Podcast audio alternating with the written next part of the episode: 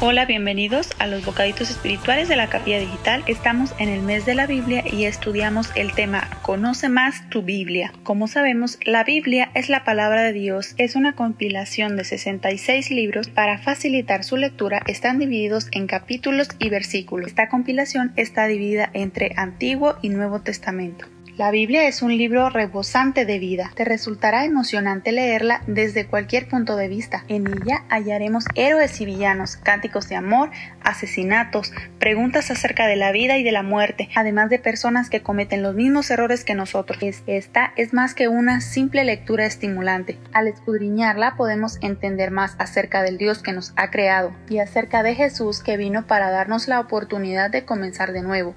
La Biblia nos presenta a Dios, nos hace ver y saber cómo es Él, qué ha hecho y qué espera de nosotros. Nos muestra de cómo Dios disfruta de darse a conocer. Estudiándola llegamos a entender que Dios se nos ha revelado por medio de la naturaleza, de las experiencias, a través de Jesucristo su Hijo y a través de la Biblia misma que leemos. Amado hermano, conoce que en la Biblia Dios nos ha mostrado lo que tenemos que conocer para disfrutar de una íntima relación con Él. Sabiendo esto, ¿cómo obtener el máximo beneficio de tu Biblia? Pues léela con regularidad Lee una versión que puedas comprender. Lee sistemáticamente, no al azar. Léela como un todo. Lee imaginativamente. Reacciona ante lo que trates de leer todo de principio a fin en un día. No se preocupe si no puede comprender un pasaje en el acto. No busques significados complicados y oscuros. Busca lo evidente. No te limites a una dieta de promesas maravillosas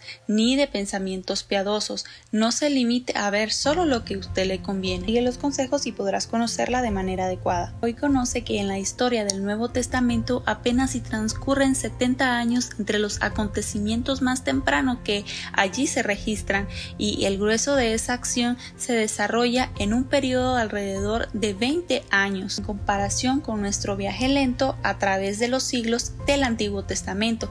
Este es como una corta carrera y sin embargo fueron los acontecimientos que cambiaron al mundo. En el tiempo, el Nuevo Testamento se sitúa en el centro de la historia entre Dios y la humanidad conoce. El Evangelio de Marcos fue probablemente el primero en ser escrito y empieza con una nota de dramática urgencia, una voz clamando, dispónganse, Dios viene. Es Juan el Bautista que está preparando el camino para que el personaje principal entre en escena. Juan es entonces como una bisagra entre las dos eras une el Antiguo Testamento con el Nuevo, cumpliendo la última gran profecía de Malaquías y preparando el camino para Jesús. Mateo nos cuenta más acerca de Juan y acerca de su trágico fin, pero Marcos acelera la acción, frase inicial de Jesús no son menos apremiantes. Según Marcos 1.15, el tiempo se ha cumplido y el reino de Dios se ha acercado. Arrepentíos y creed en el Evangelio. El versículo es un resumen de su predicación y enseñanza. Es Jesús y su mensaje en esencia.